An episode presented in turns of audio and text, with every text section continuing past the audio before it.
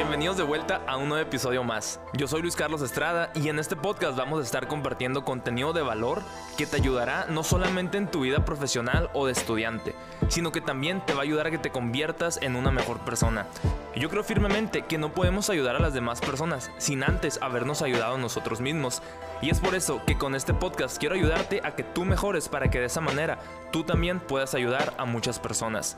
Aquí también te compartiré mis experiencias, fracasos, éxitos y aprendizajes que he tenido a lo largo de los últimos años y que sé que te serán súper útiles en tu vida. Ok, empezamos.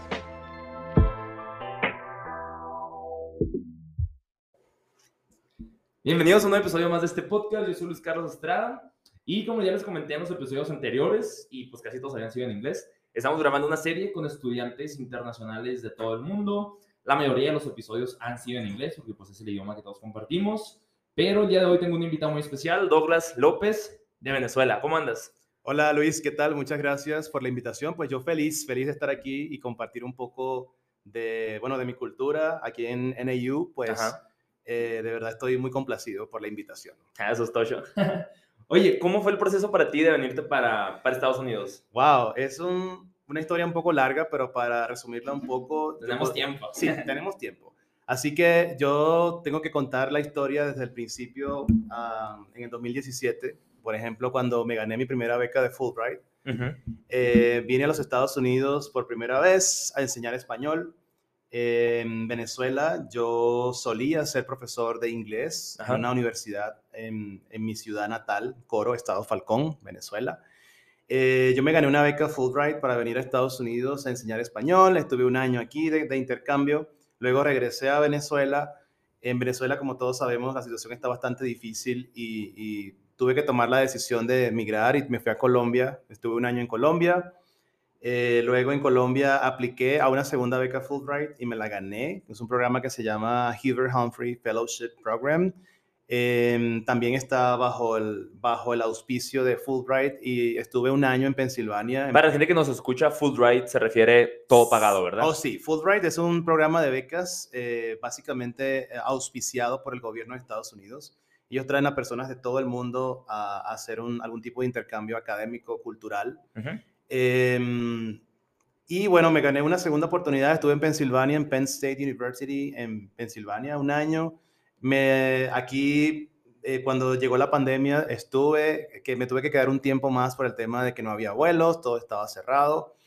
Luego logré irme a Colombia, pero ya yo estaba aceptado para venir a NAU a, a cursar mi, mi máster. ¿En qué año fue eso? Eso fue en el 2020. Ok. Ya. Entonces en septiembre logré salir a, de Estados Unidos, ya abrieron fronteras con Colombia por lo menos. Uh -huh. Yo pude llegar a Colombia, eh, pude obtener mi visa, mi visa de estudiante para poder F1. venir a F1, exacto, para venir a, a, aquí a Flagstaff, y comencé aquí en mi máster, lo comencé en enero del 2021. Entonces... O sea, empezamos al mismo tiempo. Sí. Entonces, o sea, en la NAU. En exacto. Entonces fue, ha sido un, un camino largo, pero de verdad que ha valido la pena. ¿Y cuáles, cuáles son las cosas que más te han gustado de Estados Unidos en lo que llevas aquí? Sí, yo pienso que um, yo siempre he estado dentro de lo que es el, el, mundo de la academia, ¿no? Yo, en Venezuela yo fui profesor universitario. Oh, ¿en serio? No sabía eso. Sí. ¿De sí. qué materia? Yo era profesor de inglés en, ah, en, una, okay. en, una, universidad en Venezuela. Okay, yo okay. estuve ocho años trabajando como, como profesor en una universidad, en la misma universidad donde estudié okay, mi, mi, mi pregrado. Ajá. Entonces, eh, yo siempre he estado involucrado con el tema de la academia, de la investigación.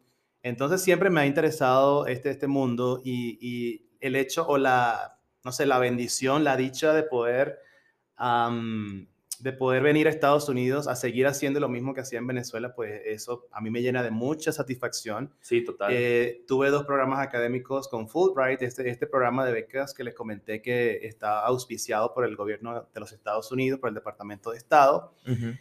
Y bueno, yo dije, bueno, ya es hora, yo tengo, mi, yo, yo tengo un máster ya en Venezuela porque yo era profesora ya, ya yo estaba, tenía planes de hacer mi doctorado y todo eso.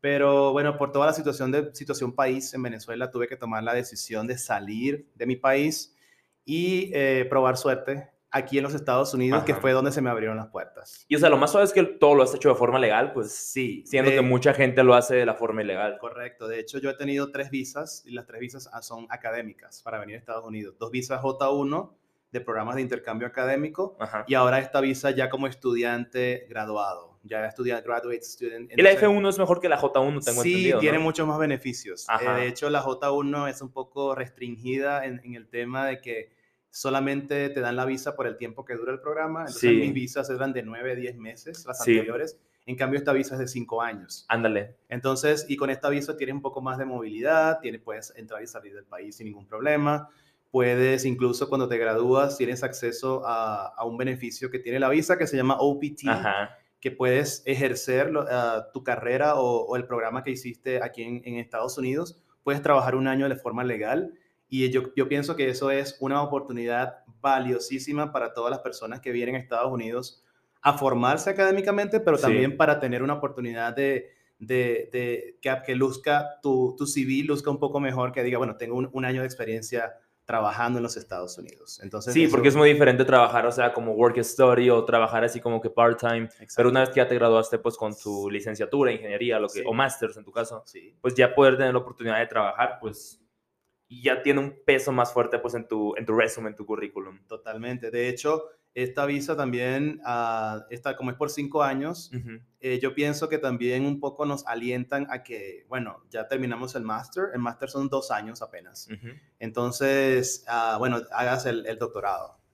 ¿Tú lo piensas hacer? Yo creo que sí, sí, porque eh, de hecho estaba en mis planes en Venezuela cuando yo todavía estaba allá y tenía mi, mi, mi trabajo y mi empleo y mi, yo tenía toda una vida desde estudiante y como profesor en la misma universidad. Yo creo que sumando todo, fueron alrededor de 14 años. ¿Cuántos años tienes ahorita? 34. 34. Entonces, mientras estudié mi pregrado, más el tiempo que duré trabajando como profesor, em, y el tiempo que ya prácticamente tengo en Estados Unidos, que bueno, temas, por temas académicos, ya estoy finalizando mi primer año del máster y wow, de verdad que ha sido una experiencia genial. Al principio no me la llevaba muy bien con Flagstaff, con la ciudad, porque llegué en un momento crítico, llegué en un momento donde había COVID todavía, sí. Eh, todo estaba cerrado, ah, más el invierno, me enfermé, pensé que era COVID, no fue COVID, di negativo a la prueba, pero yo pienso que el cambio fue brusco, venir de Colombia, luego yo tengo mi familia en Florida y... ah, ¿en serio? Sí, entonces mi familia está, tengo parte de mi familia allá y siempre que puedo voy allá. Y cuando llegué a Flagstaff, pues yo sí había vivido en lugares fríos y he, experimentado inviernos súper, súper fríos. ¿En dónde? En Rhode Island y en Pensilvania. ¿Dónde es Rhode Island? Rhode Island es en el East Coast, en la, cerca de Massachusetts, de ah, Boston. ok, ok. Sí, muy cerca de Boston. En Boston ah, está Connecticut, está toda esa zona, New Jersey, Nueva York, es súper cerca. Y es súper frío. Entonces el invierno es súper frío. Ya yo había vivido inviernos, pero pienso que wow, eh, llegar a Flagstaff, estar a, esta, con esta altura de 7000 pies de elevación, eh, más eh, llegar a un lugar nuevo donde no conocía a nadie. Mi destino aquí era incierto, no, no, no sabía qué iba a pasar, pero bueno, afortunadamente conseguí personas ángeles en el camino, personas maravillosas que han hecho mi estadía aquí en Flagstaff, pues de lo mejor. Laura, la May. Sí, ya tú los conoces. Sí, ya. sí, pues aquel día los conocí, por coincidencia. Exacto, exacto. Sí, sí. ¿Y cuáles son, cuáles dirías tú que son las cosas que no te han gustado aquí? No sé, me imagino que también has tenido algunos choques culturales, ¿no? Sí, bueno, lo que pasa, bueno, eh, yo pienso que fue más que todo, ah, eso de los choques culturales fue la primera vez que llegué a Estados Unidos en 2017. Ok. Que fue básicamente... Eh, eh, el hecho de que, por ejemplo, los latinos somos un poco más cercanos, siempre nos andamos abrazando, eh, damos la mano por cualquier motivo, o somos un poco más, no sé, efusivos para expresar nuestros sentimientos. Y eso fue un poco ah, duro porque yo, yo, vine solo a este país, y mis padres y mis hermanas están en Venezuela y Colombia, en Bogotá, mis hermanas, mis padres están en Venezuela, que son mi familia más cercana. Tengo una familia súper grande pero yo pienso que lo más difícil fue tener que ah, asumir que aquí yo eh, tenía que prácticamente hacer mis cosas yo solo, sin ningún tipo de ayuda, porque aquí yo creo que la gente es así un poco más independiente, ¿no? 100%. En, cambio, a nosotros sí estamos como un poco más apegados a nuestra familia Y, por ejemplo, si queremos hacer algo o tomar una decisión trascendental, pues siempre consultamos con la familia. Aquí ya toca hacerlo sí o sí, porque tienes que hacerlo, ya tú tienes que asumir tus responsabilidades.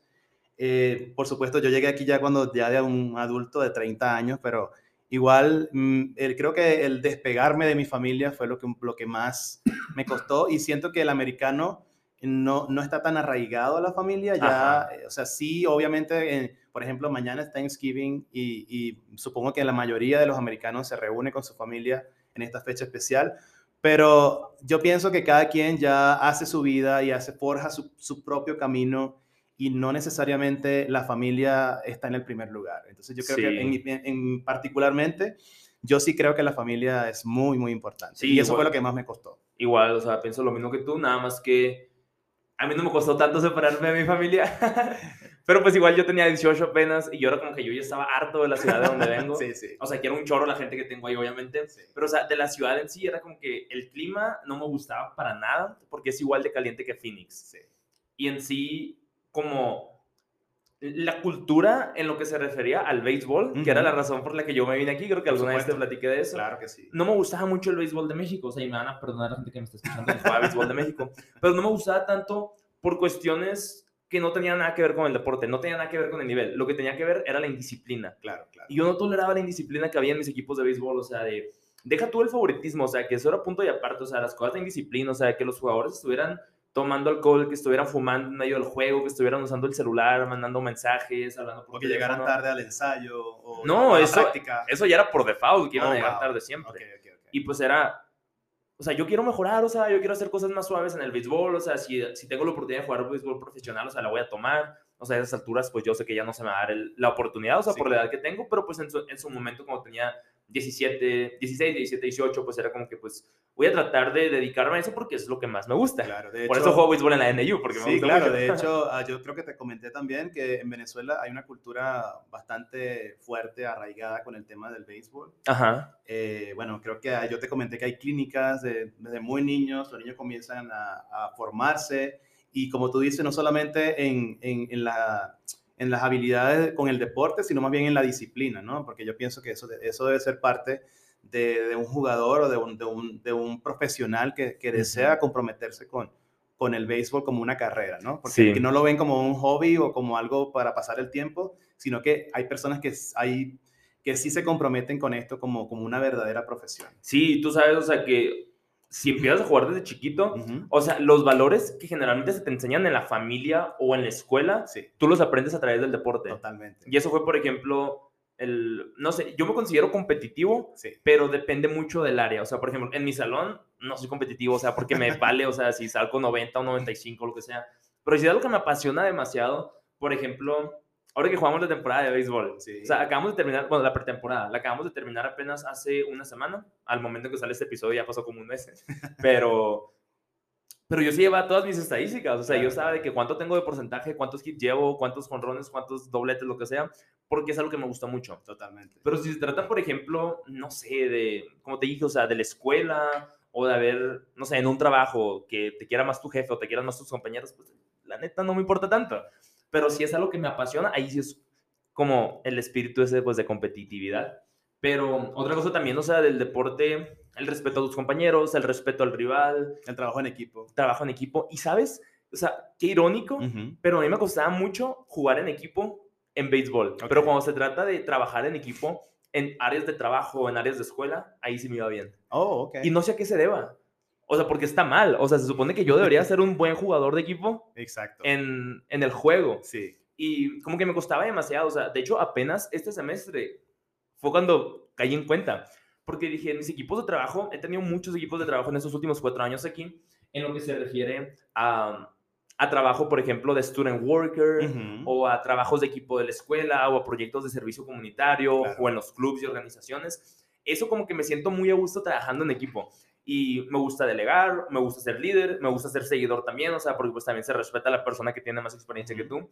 Pero cuando se trataba de béisbol, batallaba demasiado, porque era, por ejemplo, no sé, si mi amigo jugaba primera base y yo jugaba primera base, es como que, no, no me la vas a quitar. No, es pues, mía. Sí, pero pues muchas veces sí me la quitaban, ¿no? Muchas veces yo la quitaba, o esa era mitad y mitad. Claro. Y era como que ese semestre, precisamente, el, el Darenko, uno de mis amigos aquí del, del béisbol. Ajá. Él es mexicano, somos los únicos mexicanos, oh, él y yo. Pero él creció en Estados Unidos toda su vida y nos llevamos demasiado bien. A mí me cae muy bien el güey. Hijo a la misma posición que yo. Entonces era como que, madre, o sea, qué loco que esta vez no me está costando darle la posición, o sea, que juguemos mitad y mitad. Son pero porque Sí, pero porque somos súper amigos y aparte estamos en Estados Unidos como mexicanos. Exacto. O sea, como que ahí me di cuenta, madre, o sea, qué loco que esta vez no me costó. O sea, por ejemplo, me dijo, quiero jugar primero. Y yo, ah, pues dale, le digo. O sea, me acuerdo que fue, en, creo que fue el primero o segundo juego o algo así. Y que yo jugué el, primer juego y que él jugó el segundo. Y era como que, pues, ah, no pasa nada que yo esté en la vaca en el segundo si tú vas a jugar el... Si tú, pero si lo hubiera jugado otro, es como que... ¿Qué pasaría, ¿Qué pasaría, por ejemplo, si, si quien te pidiera que va a jugar la, la misma posición que tú juegas es un desconocido, por ejemplo? Nah, no se la da. No se la da. que se la gane el güey. Que se la gane, ¿no? pues sí, qué, qué, chévere, qué bueno. Pero fue así como que apenas se voy cayendo en cuenta de eso. Y qué loco, o sea, porque desde chiquito siempre me costó eso. Ok, ok. Siempre, siempre me costó. Sí, sí. Para movernos otro tema también, o sea, ahorita que estábamos hablando de, de, la familia, ¿qué tan seguido los ves? ¿Qué tanto hablas con ellos? ¿Qué tan importante es para ti? O sea, me que tienes hermanas, pues, tus papás, no sé si tengas abuelos o gente así más cercana de tíos o que sea. Sí, bueno, recientemente mi abuelita acaba de fallecer hace como tres semanas oh, en Venezuela, sí, fue bastante duro porque prácticamente mi abuela fue quien me crió en, en, Venezuela. Yo creo que durante mi etapa de adolescencia, yo los fines de semana estaba con ella siempre. Yo prácticamente iba a mi casa los días de semana porque tenía escuela y los fines de semana estaba con ella y yo crecí con ella y existía o, existe todavía, digo que existe porque ella desde el cielo sé que me está cuidando, eh, una conexión muy bonita y siempre la voy a llevar en el corazón y todo lo que yo haga siempre va a ser en su, en su homenaje, ¿no? En su honor. Eh, soy muy, muy, muy, muy cercano a mi familia. Estoy soltero, no tengo hijos todavía, pero en el futuro quizás. Eh, pero sí, eh, mi familia representa algo muy importante para mí. Eh, mis papás han dado todo para que mis hermanas y yo estemos donde estamos ahora. Los tres somos profesionales. Mi, tengo una hermana que es psicólogo clínico. Tengo mi otra hermana que es médico. ¿Oh, en serio? Sí, que es mi hermana menor. ellas dos están en, en, Colombia ahora porque también tuvieron que irse de Venezuela por toda la crisis que, que está atravesando el país. Eh, Ahorita, bueno, están trabajando, están comenzando de cero. ¿Qué tan fácil es emigrar de Venezuela a Colombia? No, no es tan difícil porque fíjate que, por ejemplo, en Colombia ahorita, em, desde el punto de vista migratorio, ellos han, han dado muchas facilidades para los venezolanos. Eh, bueno, en vista de toda la crisis que hay, a los colombianos o el gobierno de Colombia y los colombianos también, el pueblo colombiano ha sido muy receptivo con, con, Venezuela, con los venezolanos.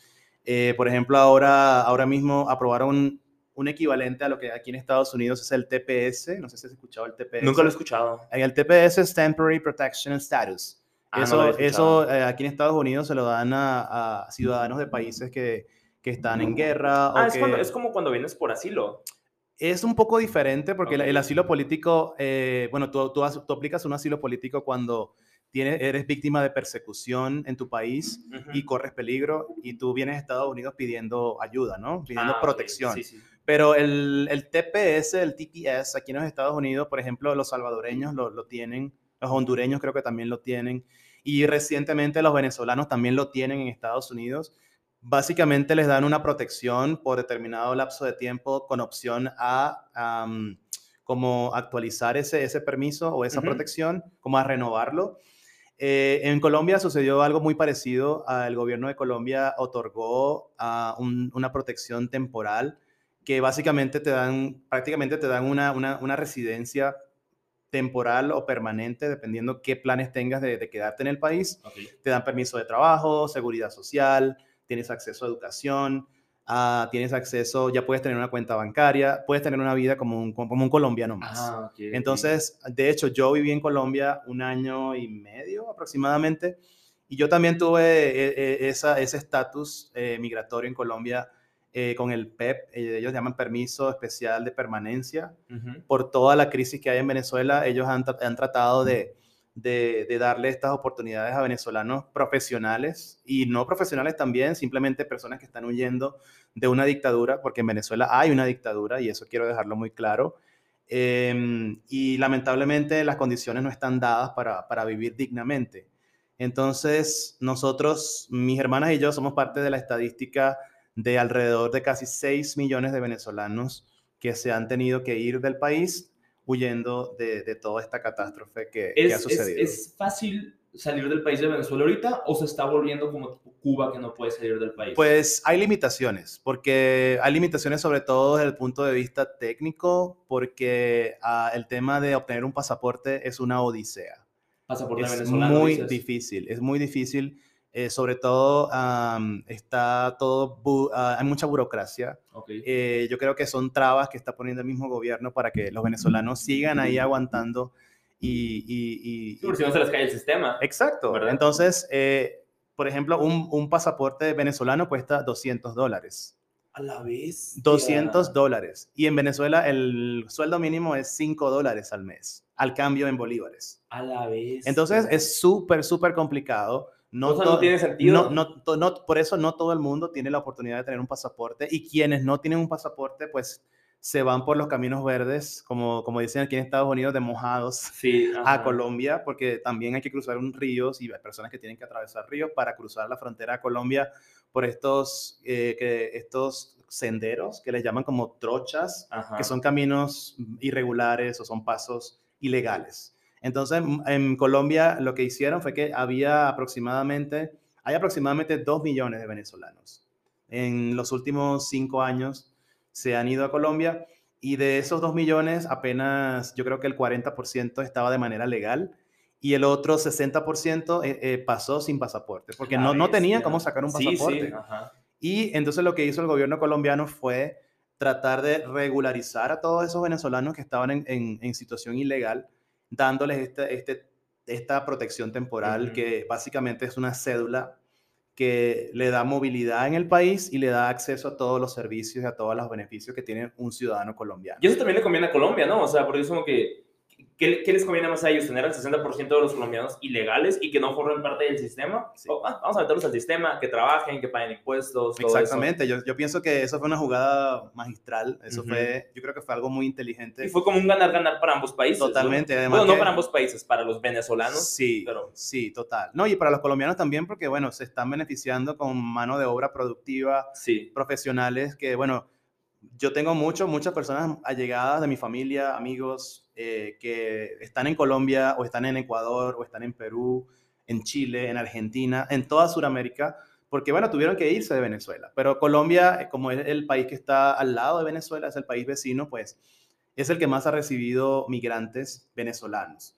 Y, y la mayoría de esos migrantes son personas profesionales, son personas preparadas y que ahora están contribuyendo con el desarrollo de Colombia. Entonces es como una fuga de cerebros. Hoy sí, cierto. Entonces, eh, pues las universidades, yo hablo desde, mi, mi, ámbito de trabajo, tengo muchos colegas que se fueron. Eh, yo me atrevo a decir que el 70% de mis colegas en el departamento donde yo trabajaba en la universidad ya no están ahí. Los que quedan pues están ahí luchando, son personas muy preparadas, profesionales, que todavía creen en el país pero lamentablemente el otro 70% no, no, no, no tuvo las mismas posibilidades de quedarse. Por razones fortuitas tuvieron que tomar la decisión de irse y se respeta totalmente. se respeta tanto la decisión como del que se queda como del que se va. Porque, bueno, cada quien tiene sus circunstancias diferentes, su familia tiene el problema de salud que no le permite viajar o no le permite comenzar una vida de cero en otro lugar. Entonces, eh, el, tema, el tema de Colombia de verdad para mí representa muchísimo porque a mí me abrió las puertas, a mis hermanas le abrió las puertas. Yo siempre que voy a Colombia, la gente maravillosa. Eh, yo digo que Colombia es mi segunda tierra, mi segunda patria, porque estamos, somos países hermanos, somos países vecinos. Históricamente, Colombia y Venezuela eran una sola nación hasta la separación de la Gran Colombia. No sabía eso. Sí, de hecho, la Gran Colombia era mm, Venezuela, Colombia y Ecuador, era un solo país, por eso compartimos la misma bandera. Sí, se parece un chorro, ¿no? Los mismos colores, el amarillo, azul y rojo. Eh, por razones políticas eh, hubo la división eh, de la Gran Colombia. Luego Simón Bolívar, que fue el libertador y fue el quien fundó todo esta, este movimiento independentista, político, social.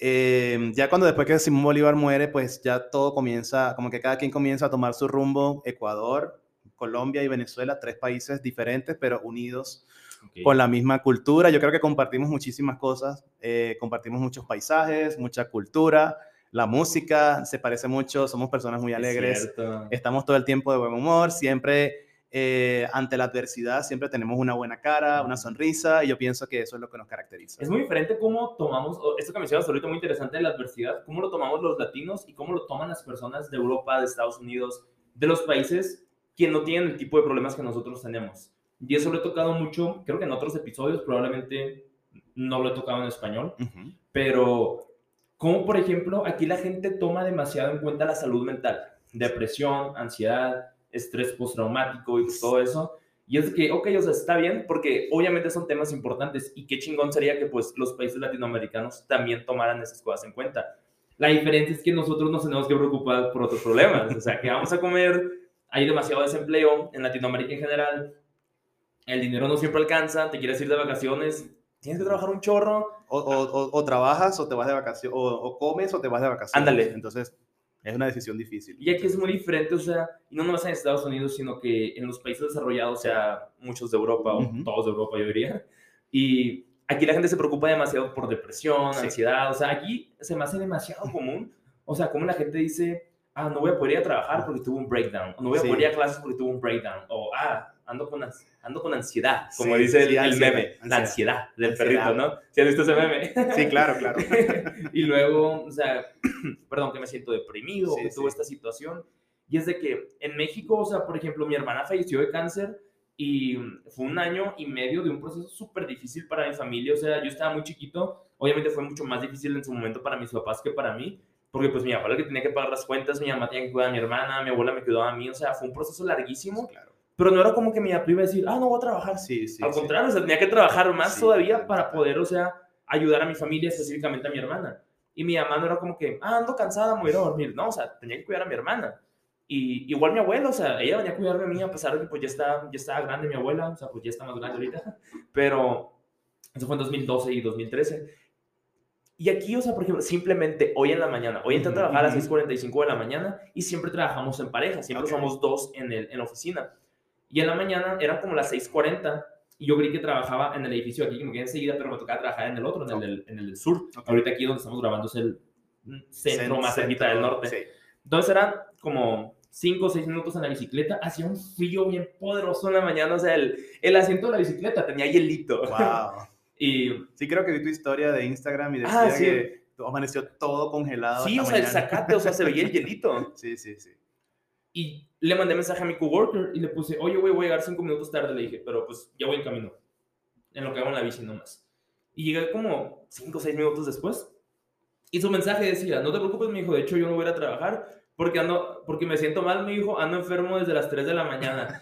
Y así que, güey, o sea, si ando enfermo desde las 3 de la mañana, o sea, te levantaste para ir a trabajar y te dio huevo, güey, o sea, nomás dilo. Sí, total, total. Digo, beneficio a la duda, ¿no? sí, no, exacto. de, hecho, de hecho, me pasa mucho porque, por ejemplo, aquí en NU yo soy estudiante de máster, pero también soy profesor. Yo enseño español. Es cierto. Entonces, uh, me toca recibir correos electrónicos de mis estudiantes diciendo Uh, hi, professor. Today I'm not gonna, I'm not gonna make it to class because I'm not feeling well. Hola, profe, no voy a llegar a clase porque no ando sintiendo Exacto, no, no me siento bien, pero yo, ok, yo jamás en mi vida, durante mi etapa de estudiante en Venezuela, voy a decir, al profesor, lo siento, no voy a clase porque hoy no me siento bien, no me siento indispuesto. No, había que ir. Es más, yo, yo recuerdo que íbamos a clase o de, cuando era estudiante y cuando ya trabajaba en Venezuela, me tocaba ir a dar clase con fiebre, enfermo, porque era un compromiso. Sí, sí. Y yo creo que ante la adversidad, como decía, y ante los obstáculos de la vida y todo, yo, yo siento que siempre, siempre nosotros tenemos una sonrisa y la mejor actitud. Yo siento que eso es lo que nos hace un poco diferentes. Y fíjate que esos problemas de salud mental sí existen en, en, Latinoamérica y en todo el mundo. 100%. En todos los contextos. Pero yo pienso que es lo que es diferente es la manera como lo enfrentamos cada quien lo enfrenta de manera diferente. Probablemente haya un poco más de susceptibilidad, de sensibilidad en estos países desarrollados. Nosotros como no tenemos tanto que pensar y tanto que por qué trabajar y tanto ah, en qué ocupar la mente, pues yo pienso que a veces dejamos a un lado todas esa, e, esas preocupaciones, el estrés, la ansiedad, como dices tú, eh, y todo eso por sencillamente ocuparnos de lo que, lo que el día a día nos pide, ¿no? Y eso es lo, lo, que, lo que quizá nos hace un poco hacernos un poco los tontos, hacernos ah, como que de la vista gorda y decir, bueno, no, no, no pasa nada, sí pasa, pero mm, generalmente las personas tienden a, no exteriorizar lo que sienten. Y yo, que, yo siento que eso es lo que pasa, pero bueno, cada, cada perspectiva es diferente y em, yo lo que puedo decir es que con todos los problemas que podamos tener en Latinoamérica, problemas sociales, económicos, eh, políticos, pues siempre el latino siempre va, va, va, a estar con una sonrisa y dispuesto a ayudar. Yo creo que es muy solidario y todo eso. Totalmente de acuerdo contigo. Sí, pero eso que mencionas ahorita, por ejemplo, de, de los problemas de salud mental, o sea, que sí existen en Latinoamérica, obviamente que existen, pero pasan a segundo plazo, porque es que, a ver, no voy a trabajar porque me siento deprimido. Sí, sí. O, voy a ir a trabajar a la bestia porque no tengo otra opción. Exacto. necesito comer. Exacto. O sea, como la pirámide de Maslow, ¿no? O sea, las necesidades básicas. Ajá. Y um, ahorita lo que mencionabas, mira, se me está yendo la idea de... Chingado, mencionaste algo bien importante que te quería, que te quería contrastar. Mira, ya se me olvidó. Bueno, vamos a cambiar otro tema. Yo ahorita me voy a acordar. Ahorita recuerdas, ahorita recuerdas. ¿Por qué decidiste venirte a Estados Unidos? O sea, a pesar de que o sea, Venezuela, pues es tu país, o sea, viviste ahí toda tu vida. Obviamente la decisión fue difícil, o sea, como me lo mencionaste antes, pero ¿por qué Estados Unidos y por qué no Canadá, Europa o algo así? Sí, lo que pasa también es que nosotros en Latinoamérica, podría decirlo así, englobando toda la región, eh, hemos sido bombardeados por, por Estados Unidos en, en publicidad, en televisión, en cine, incluso la parte de la cultura. Yo pienso que ya en, países de Sudamérica ya se celebra Halloween, el Día de Brujas se celebra, entonces, pero ¿por qué? Entonces es toda la influencia que tiene Estados Unidos y sobre todo porque, bueno, yo hice mi undergrad, mi pregrado lo hice en educación en ESL, como enseñanza de inglés como segunda lengua. ¿Así fue como tú aprendiste inglés? Sí, yo aprendí inglés en la universidad. Ok. Y aquí cuando, y cuando llegué a Estados Unidos, creo que lo mejoré y todavía lo sigo mejorando, porque siempre estamos aprendiendo cosas nuevas. Eh, no es lo mismo el inglés de un libro que el inglés que, de, la vida de, la vida real, ¿no?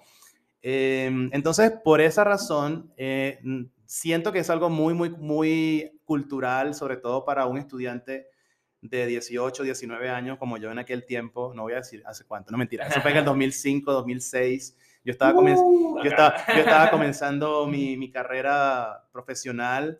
Yo me graduando del kinder. A estudiar. Puedo ser tu padre. Sí, es cierto. Entonces, eh, siento que es algo muy, muy cultural, sobre todo en la, la bibliografía, los libros que usábamos todo tenía que ver con la cultura americana. Eh, todo lo que veíamos en televisión era oh, Miami, Nueva York, Boston o en, el ámbito universitario, Harvard University, Yale University. eran como, como universidades que eran como que, wow, algún día yo quiero por lo menos pisar ese suelo. Y era como un sueño, ¿no? Y, y, eso me pasó cuando me tocó venir a Estados Unidos la primera vez. Yo fui a una universidad muy pequeña en Rhode Island, pero estaba muy cerca de Nueva York. Entonces yo un día, un buen día dije, me voy a Nueva York a cumplir mi sueño, que era estar en, en Nueva York, tomarme fotos en la, ahí en el, en el, Brook, en el Brooklyn Bridge o tomarme fotos ahí en, el, en, la, en, la, en, la, Estatua de la Libertad, Times Square. Times Square, la Quinta Avenida y todo eso. Yo quería tomarme fotos ahí porque era lo que siempre veíamos en televisión. Yankee Stadium, Eso también. Yo creo que pasé por todas esas partes. Lo cierto es que eh, siempre en, en, Venezuela y en Sudamérica, por ejemplo, que es, es mi contexto, eh, siempre hemos sido bombardeados con toda esta, esta, esta bola de, de publicidad y, de, y que Estados Unidos, y sobre todo nos venden el, tema del sueño americano y llegar aquí y, y, oye, cuando llegamos aquí, hermano, hay que trabajar. Sí. hay que trabajar duro para poder vivir y para poder estar tranquilo. Eh, no es como muchas personas creen, oh, tú estás en Estados Unidos, eres millonario o eres, tienes mucho dinero. No, aquí nosotros, bueno, yo como estudiante graduado, estudiante universitario todavía, pues vivo con muchas limitaciones, pero eso sí, gracias a Dios tenemos comida, tenemos techo, tenemos personas maravillosas a nuestro alrededor que nos apoyan, pero no es fácil. Entonces, eh, quizás eh, hay, una, hay una concepción errada de, de, oh, venir a Estados Unidos no es sinónimo de, de tener dinero. O de tener la vida resuelta. O exactamente, o que vas a llegar aquí vas a llegar a una casa de lujo y vas a tener todo, no, hay que pagar cuentas, ok, hay que, hay, que, hay, que, hay que hacer un montón de cosas y hay que trabajar y hay que incluso sacrificar tu tiempo muchas veces pues, de compartir con amigos o salir a, de fiesta o qué sé yo, porque tienes que estudiar o, tienes que trabajar. Claro, eh, obviamente yo siento que todo este sacrificio en algún momento va a valer la pena. 100%. Eh, yo siento que lo que estamos haciendo no es otra cosa que eh, transitando el camino hacia el éxito. Es lo que yo siempre digo. Eso es todo. Entonces, yo siempre de hecho, cuando vine la primera vez aquí, yo dije, bueno, yo vine como estudiante de intercambio a enseñar español y a tomar clases de inglés em, a nivel eh, universitario aquí en Estados Unidos. Era como experimentar cómo, em, cómo tenías que, actuar o cómo, era una clase en, un salón en un salón en los Estados Unidos. Entonces yo dije, wow. Entonces en Rhode Island tuve profesores geniales eh, ellos entendían que el inglés no era mi primera lengua. Yo, a pesar de que era profesor de inglés, cuando llegué aquí me encontré con que, wow, no sé nada. Entonces, aquí como que, bueno, ya comencé poco a poco a adaptarme y, todo fue más fácil. ¿Tienes eh, acento tú cuando hablas inglés? Por supuesto, sí. por supuesto. inglés con acento venezolano. y, no, y, no me, y no me da pena decirlo. No, para nada. Porque eso más bien me hace recordar eh, mis raíces, de dónde vengo, quién soy. Y, y más bien yo siento que o la experiencia que he tenido con el tema de los acentos o el acento específicamente hablando inglés es que los americanos, ah, ellos valoran mucho que tú intentes hablar su idioma y comunicarte en su idioma y, hacerlo de la manera más espontánea posible, hacerlo de manera natural. Eh, sí, cierto. Y exacto, ellos valoran mucho eso, que bueno, no, no sé cómo decirlo, no, tú buscas la manera de explicarlo con tu propio inglés, con tu vocabulario tú lo haces y ellos lo, lo, Yo diría que la mayoría de ellos son buena onda en el sentido de que tratan de que entenderte. Total. A mí me pasa mucho también, o sea, o sea, conozco las dos caras de la moneda, ¿no? O sea, los que son bien mamones, pinches güeyos racistas y que dicen de que, ah, no hablas ni madres de inglés. Sí.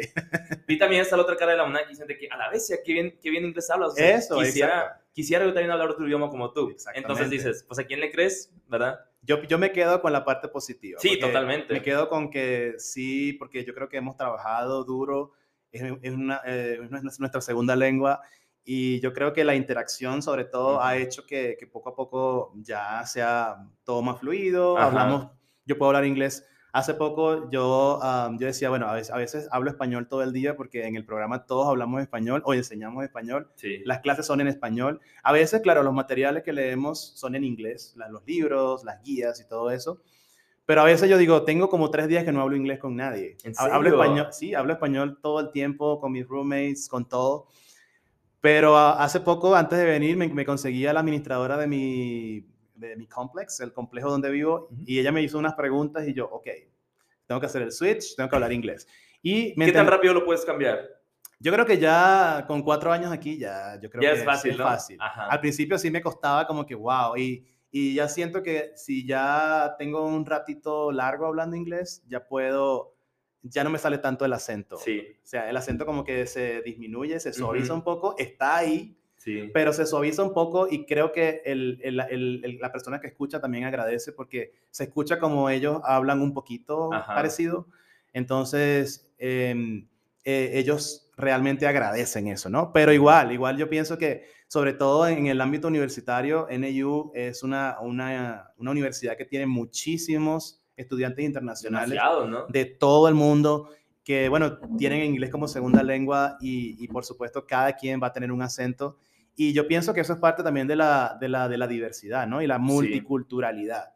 Entonces, el hecho de tú ser tolerante con una persona que, que, que, tiene acento cuando, cuando habla inglés, eso habla muy bien de ti como ser humano, como ciudadano del mundo y como una persona que, bueno, que está dispuesta a ayudar, que está dispuesta a, a, aceptarte en tu comunidad, a pesar de que, bueno, no somos americanos, no nacimos en Estados Unidos, pero ellos te abren los brazos y dicen, bueno, bienvenido, yo sé que tú vas a aportar algo positivo a nuestra, a nuestra sociedad.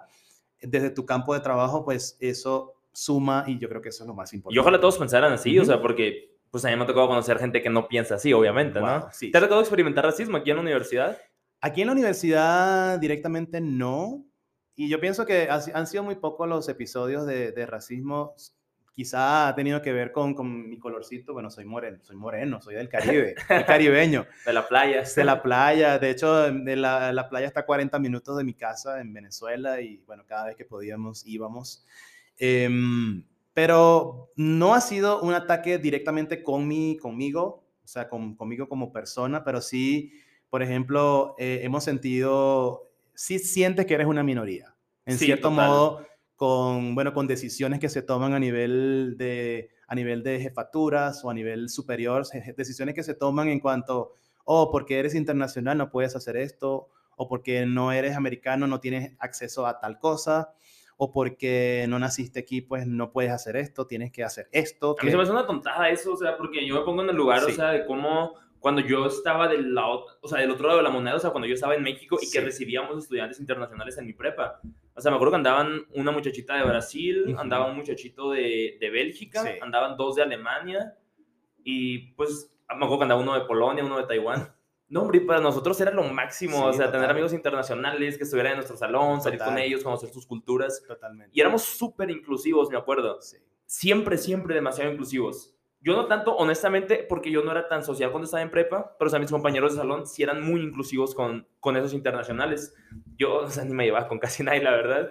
Pero era muy padre ver eso, o sea, es como que, wow, o sea, y yo, o sea, en mi mente era como que, qué chido si un día yo me voy a otro país y que todo el mundo te reciba así tan suave, ¿no? Total. Pero es muy diferente que un mexicano, o, más bien que un grupo de mexicanos reciba como invitado a alguien que viene de países potencia. Sí, claro. A nosotros que venimos a un país potencia como países que no somos pues tan importantes a nivel mundial, pues, ¿no? O sea, Latinoamérica, no, no, creo que lo dije mal, no que no seamos importantes, sino que no seamos poderosos. Poderosos. Ajá. No seamos potencia, como tú dices. Ándale. Sí, de hecho, por ejemplo, cuando yo, cuando yo estudiaba ah, en, en la escuela primaria, por ejemplo, o en la secundaria, Recuerdo que yo tenía varios compañeros que eran colombianos. Era al revés. En esos tiempos muchos colombianos se fueron a Venezuela porque en Colombia con todo el tema de la guerrilla, todo el tema de persecuciones, de asesinatos, muchos colombianos huyeron a Venezuela y todos los venezolanos recibimos a los colombianos con los brazos abiertos.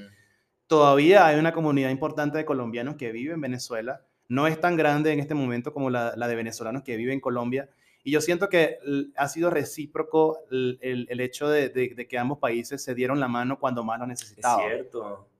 Entonces también eso, para mí eso, después que yo, yo reflexionando, yo dije, bueno, ahora yo me toca a mí irme a Colombia y vivir en este país, comenzar de cero, porque yo comencé, yo, yo conseguí un empleo, vivía en un, en un cuarto rentado por allá, hasta que, bueno, ya por fin logré venirme de nuevo a Estados Unidos, aquí estoy. Y yo recuerdo también que cuando estaba en la universidad, en el pregrado, yo tuve una compañera de Trinidad y Tobago. ¿Dónde es eso? Eh, Trinidad y Tobago es una, una, isla que está muy cerca de, Venezuela, pero es, una, ah, es una colonia, yo creo que es una colonia uh, holandés. No, no, no, no, no, no, recuerdo bien, pero ellos hablan, su, su primera lengua es inglés. Ah, ok. ¿Qué? Colonia, se llama Trinidad y Tobago, es una, una isla que está muy cerca, muy cerca del oriente venezolano. De hecho, ah, hay personas, muchos, muchas personas, así como la gente se va de Cuba o se viene de Cuba para acá, para Florida, uh, muchas personas de Venezuela, desde el oriente venezolano, se van en una, en una balsa o en una, un bote pequeño a Trinidad y Tobago. Que Qué es peligroso, ¿no? Es súper peligroso. Ha habido muertos eh, con todo esto, este, toda esta ola de migración forzada. Pero lo cierto es que la chica es de Trinidad, era, es de Trinidad y Tobago. Ella vino a Venezuela de intercambio a estudiar con nosotros, a sacar su licenciatura, y ella no hablaba nada de español. Entonces, ella no hablaba nada de español y ella, y me recuerdo que el, el primer semestre hay una, una, una, un curso que es de morfosintaxis del español. O sea, antes de comenzar a ver todas las, las asignaturas de inglés de la especialidad, hay que comprender cómo, cómo el español funciona desde el punto de vista gramatical, pragmático, semántico y todo lo que tiene que ver con, con, la, con, con, un enfoque más comunicativo, ¿no? ¿Cómo te comunicas en español? Entonces, ella no hablaba nada de español, ella reprobó esa, esa asignatura, luego la tomó por segunda vez y logró, y, yo creo que ella aprendió español como en un semestre. Oh, wow. Comenzó eh, interactuando con nosotros y fue tan, tan ah, alentador, tan, eh, digamos, tan que nos llenó de tanta satisfacción al final de, de la carrera que nos graduamos todos juntos. Ella hablando español perfecto y ella se sintió en casa. De hecho, es una chica que tiene, eh, tiene, tiene eh, ascendencia asiática porque su papá es chino y su mamá es venezolana, pero con muchos años viviendo en Trinidad y Tobago. Entonces, ella sí tenía parte venezolana, pero nunca había estado en Venezuela.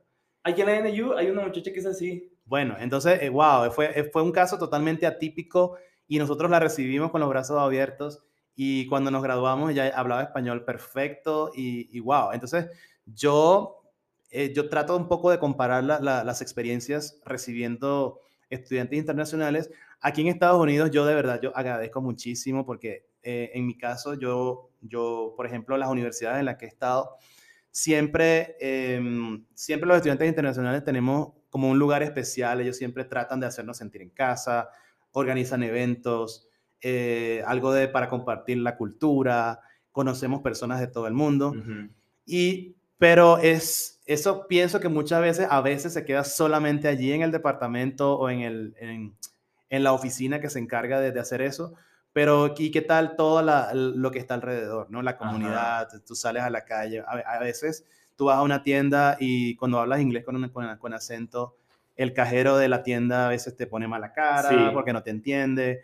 Entonces, yo pienso que eh, más allá de, de, de, uno sentirse un poco discriminado, eh, yo pienso que hay que educar a la sociedad, hay que educar. Yo pienso que eso es lo que, lo que, lo que hace falta. Hace poco lo mencioné en otro episodio, o sea, que se me hace una súper tontería, o sea, que alguien no te puede entender no porque tienes un acento, o sea, güey, si no puedes entender tu propio lenguaje con otro acento, o sea, estás bien pendejo, güey, o sea, la neta. Exacto, ok. ok, moviéndonos a otro tema. Hace rato mencionabas el tema de la dictadura que hay en Venezuela. Soy bien ignorante de esto, la neta, lo conozco súper poquito. Y me acuerdo que una vez mi abuelo me regañó por eso. Porque yo, yo iba saliendo de la prepa, en segundo de prepa creo, y mi abuelo me recogió de la escuela y me dio reite para mi casa. Te estoy hablando de 2015 a 2016 más o menos. Okay. Y mi abuelo fue de que me estaba hablando de Maduro, ¿no? Sí. Y yo estoy como que, ¿quién es Maduro, abuelo? Y que chingada madre, Luis Carlos, ¿cómo no vas a saber quién es Maduro, cabrón? Y empezó a mentar la madre bien duro. Y yo, abuelo, pues no sé, le digo, chingado tú pro béisbol, no lees las noticias, no te informas de nada, entiende que el mundo no gira alrededor del béisbol. Y me acuerdo exactamente, o sea, por qué caminito íbamos, íbamos en el carro, o sea, cuando mi abuelo me iba regañando. Y yo es de que a la bestia, o sea, porque se enojó tanto mi abuelo, ¿no? Por Maduro no vale la pena. y pues ya después me fui enterando, o sea, poco a poco de lo que ha ido pasando, pero pues, qué mejor que que, me lo cuentes tú. Ok. Sí, de hecho, uh, por ejemplo, hablar de, de, lo que pasa en Venezuela, uh, bueno, no sé, forma parte del día a día desde que vine la primera vez con Fulbright y todo eso. Eh, siempre hay personas que, bueno, cuando dice, oh, ¿de dónde eres? Yo digo, soy de Venezuela. Oh, Venezuela. Y siempre hay como un sentimiento de, de lamento por el lugar de donde vengo, por, por, porque es triste, es realmente eh, triste lo que está pasando en Venezuela y, de verdad que, que, cada vez que tengo que hablar de esto, pues a mí me, un poco me, me quiebro un poco, pero tengo que hacerlo porque en cierto modo yo aprovecho cada ventana, cada momento que yo tengo para hablar de lo que pasa en mi país, para que todo el mundo se entere de lo que pasa. ¿En por qué ejemplo, año fue? Perdón por No, tranquilo, tranquilo, no pasa nada. ¿En qué año fue cuando, cuando todo comenzó? Ok, sí, eh, por ejemplo, eh, yo creo que la, la crisis comenzó desde mucho antes de lo que muchas personas puedan pensar. Yo creo que la, la, crisis comenzó cuando Chávez tomó el poder en el, en el 1999.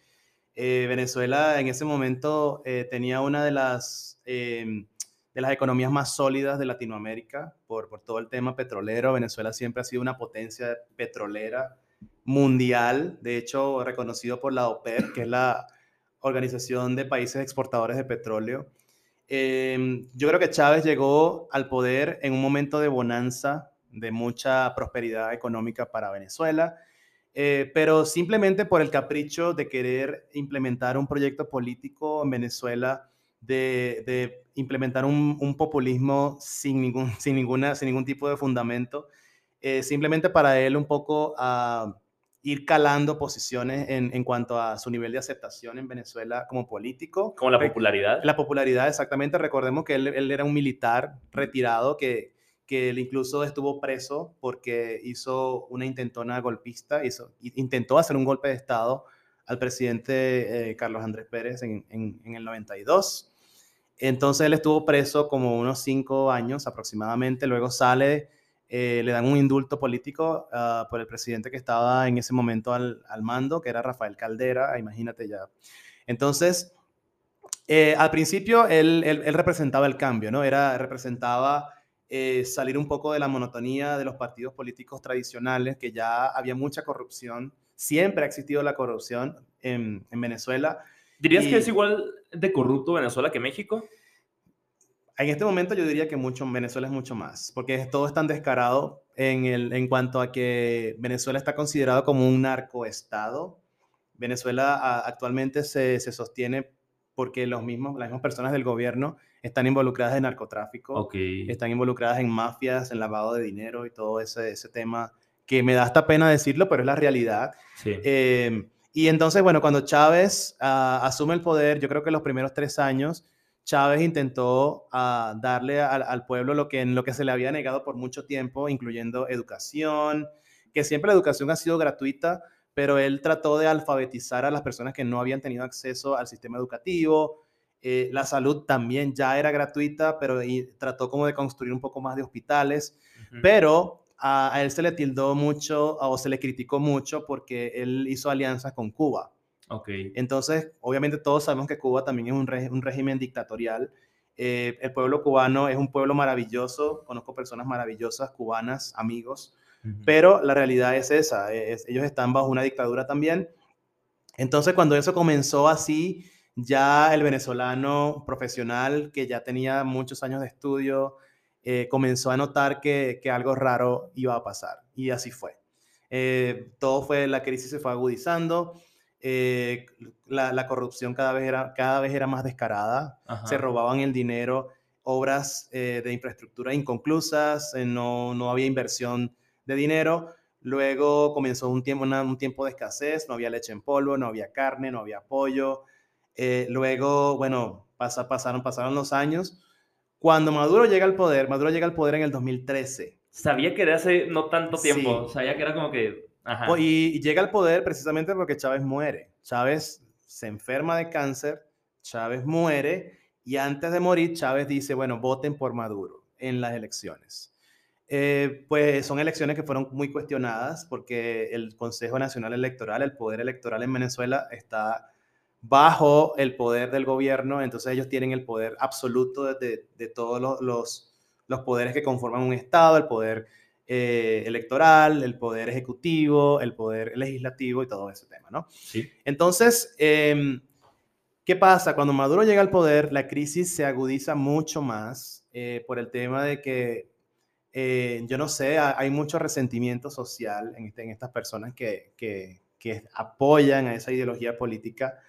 Eh, y ellos no les importaba el pueblo, les importaba solo su, sus intereses personales. Uh -huh la, el robo era más descarado. Eh, ya en el 2015, recuerdo que yo como profesor de la universidad, mi sueldo era como 30 dólares al mes. No les importaba la educación, no invertían en lo que tenían que invertir o preferían invertir dinero en armas que en educación, lo que me parece totalmente... Con 30 dólares al mes en Venezuela, ¿para qué te alcanza? Ahorita en este momento, yo creo que compra como, vas como si fueras aquí a Walmart con dos bolsas y ya. Y eso para todo el mes. A la vez. Sí, esa es nada, eso no alcanza para ¿Y nada. ¿Y cómo le hacían para vivir, o sea, tú y tu familia? Pues eh, fue difícil porque en, en, ese tiempo yo estaba con mi mamá y mis hermanas en la misma casa.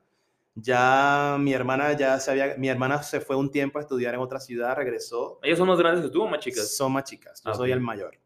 Eh, los tres profesionales con un empleo, con un trabajo, y a veces no nos alcanzaba para comer a los tres. O sea, no, no nos alcanzaba para, para hacer la compra de la comida Ajá. para el mes, no nos alcanzaba.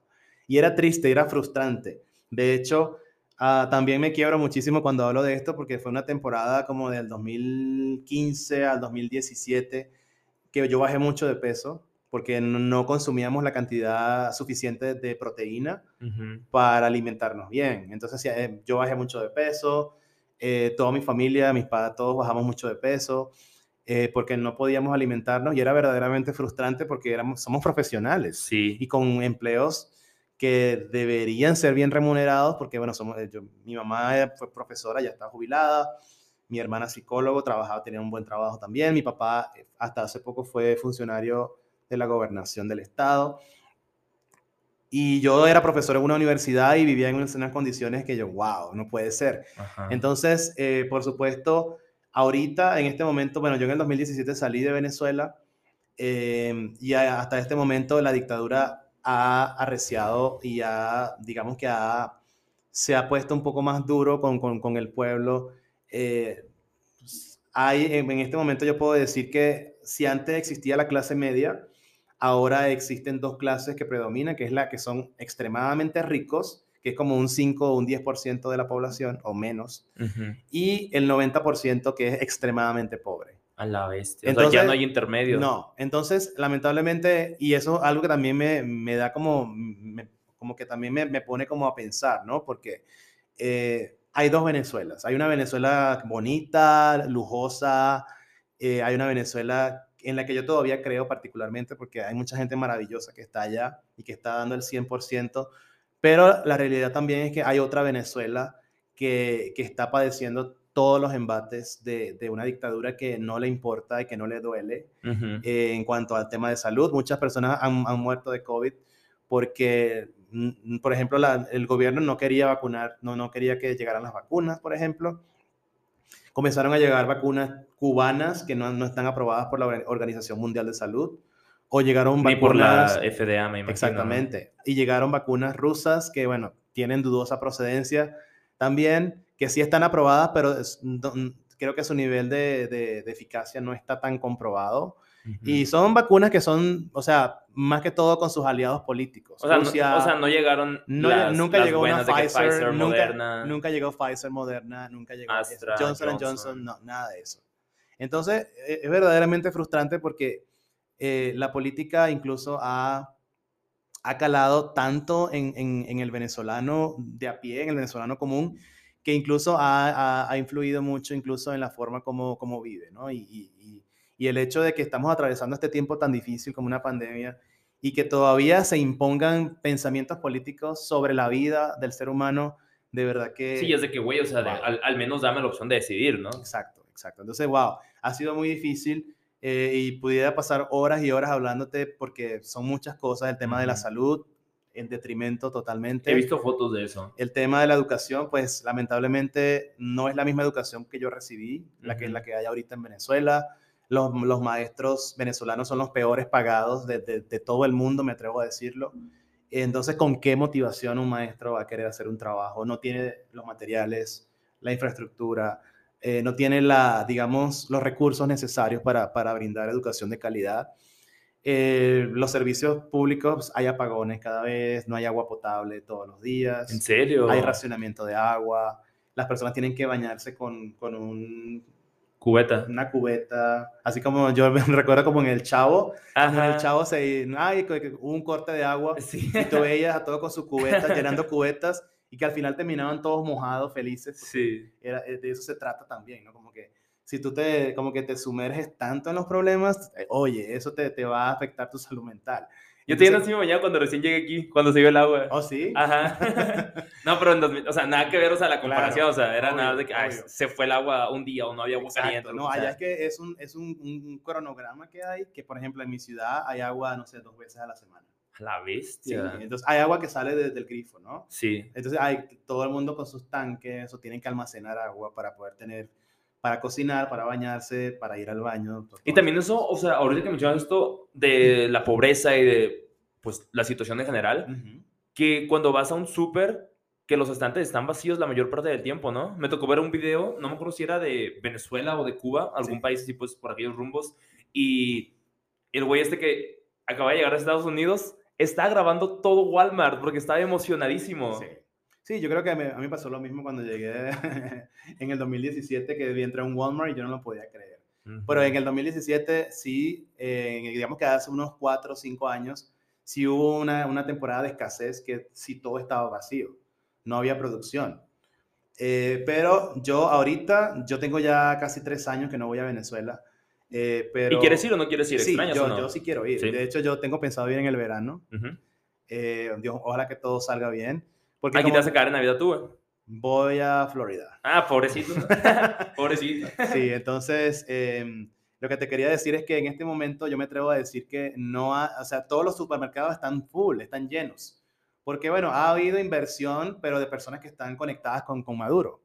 Ah, hay inversión eh, que no sabemos la procedencia de ese dinero, pero bueno, hay inversión en, super- en, en comida, en supermercados. Al menos hay, ¿no? Y hay comida, y la mayoría de la comida en Venezuela en este momento es, es comida importada. Mm. Entonces, Esa nada se produce en Venezuela. sí se produce, pero yo me atrevo a decir que la producción nacional es como un 30%. Y el otro 70% de todo es importado. Órale. Y antes- Quisiera saber la estadística de Y- México, Y, pero no la antes, sé. antes era al revés. Antes todo se producía en Venezuela porque todas las, las empresas de todas las empresas ma- manufactureras de, de alimentos, de todo, todo se puede- de licores, todo se producía en Venezuela. Ahorita todo la, así hay producción, pero todo está más limitado. Sí. Lo que te quería decir es que ahorita eh, los supermercados están full de comida y hay de todo, pero yo no sé si te comenté, pero la economía en Venezuela está dolarizada. En Venezuela ahorita circula libremente el dólar americano. ¿En Entonces, sí. Y no era así antes, ¿no? No, antes no, porque el bolívar, antes la moneda nuestra, que es el bolívar, era una moneda fuerte, era una moneda que ante el dólar, bueno, más o menos se sopesaba, eran más o menos parecidas. Era más fuerte que el peso mexicano. Sí, Sí. mucho, mucho, sí. Pero ya te estoy hablando de hace 15 años para acá, obviamente el bolívar, la inflación, el bolívar fue perdiendo peso, de valor. Porque hubo un momento en el que no se permitía la entrada de dólares a Venezuela y si querías salir del país de Venezuela necesitabas de que, no sé, pedir permiso al gobierno, un chorro de trámites, Oh como si fuera, o sea, más papeleo que una visa. Sí, y ya lo que era, que era un límite, ¿no? Como que entre 700 y 1000 Wow, dólares, eh, algo así. Está bien informado, porque sí, así era. De hecho, hubo, hubo una temporada como, yo creo como 10 años, que hubo control cambiario. Eh, había que ir al banco, si tú ibas a viajar al exterior, necesita- necesitabas dólares, tenías que ir al banco con una carpeta y un montón de trámites. Eh, eso le decían KDB, que era la- la- lo que proveían las divisas al, al ciudadano que quería viajar. Eh, eso fue súper traumático porque a mí me tocó viajar con eso. Yo fui a Aruba una vez y tu tarjeta de crédito no pasa en el exterior Ajá. si no está aprobada por el gobierno, si no, si no te aprueban el viaje y los dólares disponibles para gastarlos en el exterior. Y es, es algo limitado, 700 mil dólares dependiendo el país y los días que vas a estar. Y a veces un viaje, no sé, si te vas a Europa por dos semanas, no te alcanza con 700 dólares. No, jamás. Entonces era, era súper complicado porque eh, era una manera también de, de- de- de tener como controlada a la Ajá. población. Entonces, si yo, la gente decía, pero ese es mi dinero. ¿Y por qué yo no puedo usar mi dinero? Entonces, ahí surge lo que es el mercado negro del dólar. Y ahorita todavía el mercado negro, el, un, do- un dólar son 5 millones de bolívares. 5 millones. Sí. Que, que, bueno, el gobierno quiso maquillar eso, Maduro quiso maquillar eh, eso, eso de los millones de bolívares. O sea, en Venezuela todos son millonarios técnicamente pero en fíjate- bolívares. pero hasta hace un mes aproximadamente Maduro eliminó seis ceros de la, de la moneda y ahora 5 millones en, en, en lenguaje coloquial es 5 Ujú. bolívares, pero todos saben que son 5 millones. Entonces, claro, ahorita o un dólar son 5 bolívares. Ok, pero ¿cuánto es el sueldo mínimo? Suena como si estuviera más fuerte que el peso mexicano Exacto, ahorita, ¿no? Pero el sueldo mínimo son 20 bolívares. Mm. Entonces es una, es una matemática extraña que uno Sí. hace, porque son 20 bolívares, son 4 dólares. Entonces 4 dólares es el sueldo mínimo. Entonces dice, oh, pero ustedes también, un, un dólar cuesta 5 bolívares. Un dólar cuesta 5 bolívares. Oh, pero ¿cuánto es el sueldo mínimo? El sueldo mínimo que me dices es por mes, ¿no? Sí, es, es A al- la 4 dólares al mes. Y un profesor universitario ahorita 10 dólares al mes al cambio en bolívares. La bestia. Es terrible, es terrible. Ajá. Entonces, por eso, mm, yo creo que muchos colegas, muchas personas de mi familia incluso, por eso decidieron o decidimos salir de Venezuela para Ajá. poder seguir ayudando económicamente a nuestros padres. Sí, o sea, está súper bien, o sea, la Sí. decisión que tomas. Digo, si yo a veces me quejaba de México Ujú. y todavía me quejo, o sea, en el sentido de, de cosas así, pues, de, de economía, Ujú. Pues es de que a la madre, o sea, creo que México ahorita puede decirse que está bien si lo comparamos con Venezuela, ¿no? Oh, totalmente. Uf, mucho. De hecho, tengo, muchas, tengo muchos amigos que están en, en México ahora mismo, de, son venezolanos. Ok. Tengo te- una de mis mejores amigas que estudió conmigo toda la carrera en, del pregrado. Ella se casó el año pasado. O, perdón, se casó a principios de este año. Y está en- vive en México, ella vive en Playa del Carmen. Eh, eso creo que es Quintana Roo. ¿Sí? Quintana Roo. no me acuerdo, según yo sí. bueno, ella vive en Playa del Carmen. Pero que está bien bonito para allá. Y sí, sí, es, ella, ella está enamorada de ese Pero lugar. sí es allá para el sur. Y va a tener a su bebé el mes que viene, en diciembre nace su bebé, ella está súper contenta. Entonces también, en, y ella dice que en México hay mucho venezolano profesional. Por ejemplo, su hermana es, eh, es, una, es médico, es médico forense, era médico forense en Venezuela y ahora en México ejerce la misma profesión porque, bueno, pudo convalidar sus títulos y, y le reconocieron su, su profesión. ¿Hay discriminación de los mexicanos hacia los venezolanos o no? Yo creo que no. Yo, yo pienso que ahora mismo, ah, y eso es otra cosa que quería comentarte también, n- en el país y en la sociedad mexicana, pues yo siento que no. Más bien han, han recibido con los brazos abiertos a los venezolanos. Pero ahora sí hay un tipo de restricción en el aeropuerto, porque no sé si has has visto las noticias, últimamente han entrado ilegalmente a Estados Unidos muchos venezolanos. Ah, no sabía eso. Sí, entran con la figura de los coyotes. Mm. Entonces, O sea, México es eh, como el puente. Sí, exacto. Entonces, obviamente, de Venezuela, vuelan de, desde Venezuela o desde Colombia hasta México. Ujú. En México ya tienen una, una logística que los recibe eh, en el aeropuerto y los llevan hasta determinado lugar, luego hacen transbordo y los llevan hasta la frontera y los cruzan a Estados Unidos.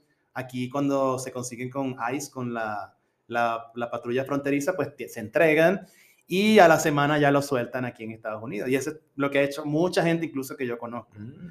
Entonces, hasta donde escuché, hay, hay- ahora van a imponer cierta, cierta restricción con venezolanos en el aeropuerto en México.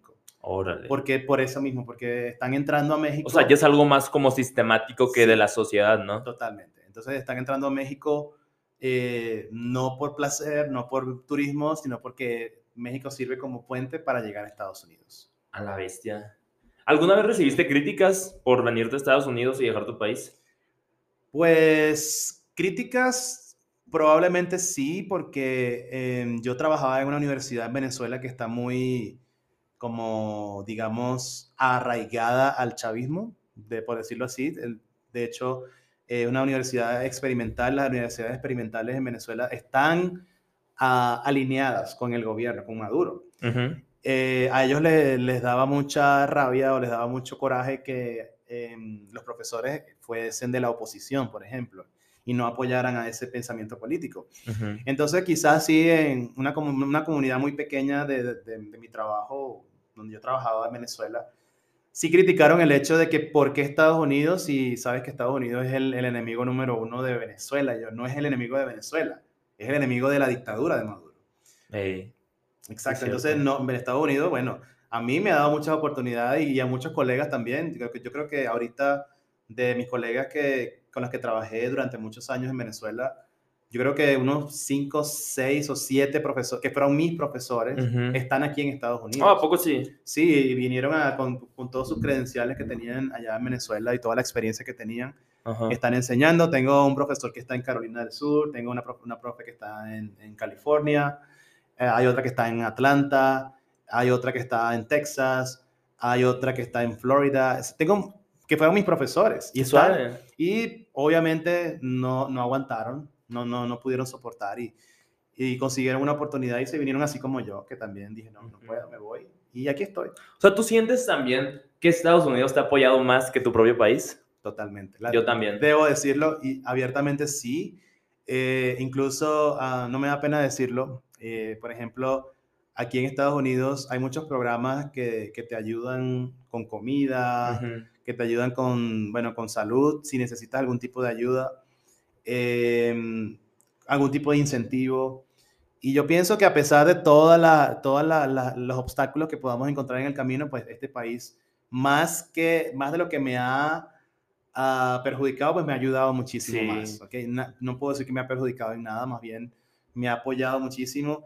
Y el Sí, hecho ya que lo de- pones en la balanza no se compara, ¿no? no, jamás. Yo creo que lo, lo poco negativo que yo pudiera decir de lo que he vivido aquí no se compara con todo lo positivo que, que he podido Ándale. experimentar. Yo podría decir, o sea, que he recibido como mitad y mitad Ok. hasta cierto punto, porque ahorita, por ejemplo, el gobierno de Sonora es- es un estado, pues, de México, si Sí. te suena, me imagino. Claro, por supuesto. Y el gobierno de ellos me ayudan a mí aquí en la universidad Ujú. por un convenio que hay Sonora con Arizona. Oh, Entonces, porque son estados fronterizos, ¿no? Sí. Sí. entonces a mí me cobran como si fuera residente de, Arizona por estar aquí. Ese es el programa. Entonces ahí es como que, ¿ves? O sea, sí me está apoyando mi gobierno de, pues de México, de Sonora específicamente. Pero también el gobierno de Arizona me ayuda, o sea, la Arizona Board of Regents, ellos pagan mi in-state tuition. Entonces, de esa manera yo no tengo que pagar nada de colegiatura en la universidad. Y yo me pongo a pensar, o sea, la otra vez lo estaba platicando con algún amigo de que, ¿por qué cuando estaba en México, o sea, el gobierno en México no me apoyaba con becas o con cosas así? Yo creo que me vengo a Estados Unidos, el mismo gobierno de México me está apoyando. Y ahí te quedas de que, wow, o sea, qué irónico, ¿no? Hasta cierto punto. Totalmente. Porque, pues, simplemente si ellos pagan el out state, representa como 7.300 dólares al semestre. Sí, sí. Más los 5.300, 5.400 de, del in-state. Y eso me lo paga el gobierno de... Bueno, no sé si está relacionado al gobierno, según yo sí. El Arizona Board of Regents. Por una beca de liderazgo que gané el año pasado. Claro. Entonces, no sé, yo diría que recibo apoyo mitad y mitad en lo que se refiere a esto de la educación y pues el dinero que hay que pagar. Pero cuando estaba en México, o sea, yo no, no estaba tan, tan, tan involucrado como lo estoy ahorita en la universidad y como lo he estado en los últimos 3, 4 años, pues en el, en el community college donde estaba. Pero cuando estaba, por ejemplo, en béisbol en la prepa, no recibía tanto apoyo, o sea, era como que lo, lo mínimo, lo normal. Yo siempre esperaba como que, como te decía hace rato, o sea, más disciplina, más cosas más desarrolladas, pues, ¿no? Y para nada. Y cuando me vine aquí a hacer los tryouts en el equipo de béisbol, dije, a la madre, o sea, esto es lo que estaba buscando. Y no sé, a mí se, me hace muy suave eso. Y por otra parte, o sea, también con lo que se trataba de, no sé, de los clubes, de las organizaciones, como que aquí se me hace muy fácil que se abran las puertas y en México no se me hacía fácil. O sea, simplemente cuando... No, creo que no te he contado eso, o sea, pero yo antes daba conferencias, presentaba mi libro o daba conferencias sobre... Sí, generalmente era sobre mi libro, o después ya le empecé a meter conferencia de networking, conferencia de cosas así como como el contenido de este podcast antes de la serie de estudiantes internacionales, ¿no? Entonces, cuando yo intentaba dar una conferencia en México, me ponían demasiadas trabas. Y como intentaba dar una conferencia en Estados Unidos, hasta me invitaban. Claro, más bien ellos como que les interesa otra perspectiva, ¿no? De una persona que viene de internacional y que venga, oh, wow, eso, yo, eso yo lo valoro mucho también. ¿Y por qué no te, o sea, yo me pregunto, o sea, yo estaba buscando dar conferencias en México y me bateaban. O sea, una vez intenté dar una conferencia en una universidad de Hermosillo, bueno, en varias, pero esta específicamente no se hizo nada. De hecho, fue antes de la pandemia, fue en enero del 2020. Y me dijeron, pues si quieres hablarnos en agosto. Y yo digo, ¿qué? ¿Para qué, güey? O sea, seis meses después, era una conferencia de una hora. Es de que no, pues no se puede, y muchas trabas. Y luego de que en otra universidad me pidieron un chorro de cosas, las mandé, jamás me volvieron a hablar. Y fue como que, puta, pues ok. Y donde sí me abrieron las puertas era de que, pues, en mi prepa, obviamente, o sea, porque pues ya me había conocido ahí, entonces, pues ahí fue muy fácil. Y en otras escuelas también me abrían mucho las puertas, pero porque me conocían, o porque, no sé, conocían a mis papás, o les gustaba la historia de mi libro, cosas así, pues, ¿no? Y está suave eso. Pero cuando yo intentaba eh, como que escalar un poquito más, por ejemplo, una de esas universidades era el TEC de Monterrey, por ejemplo. Y era como que, ah, pues si nomás voy a dar una conferencia ahí, o sea, te voy a compartir una historia suave, o sea, experiencia de un estudiante internacional, cosas así.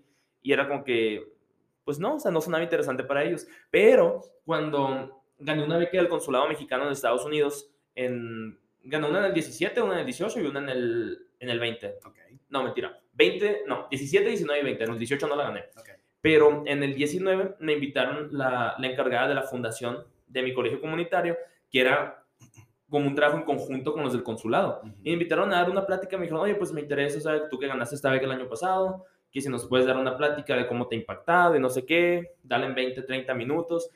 Y yo en inglés, no, pues sí tiene que ser en inglés. Y yo, la bestia, fue mi primera conferencia en inglés y me fue por un chorro. Y fue como de 20, 25 minutos y hasta me pagaron 100 dólares. De hecho, es la única vez que me han pagado por una conferencia. Y fue de que 20, 30 minutos. Y ni me lo esperaba, o sea, tres días, eso fue un sábado. Y el lunes llegamos a la oficina y mi jefa me dijo, mira, te mandaron este sobre.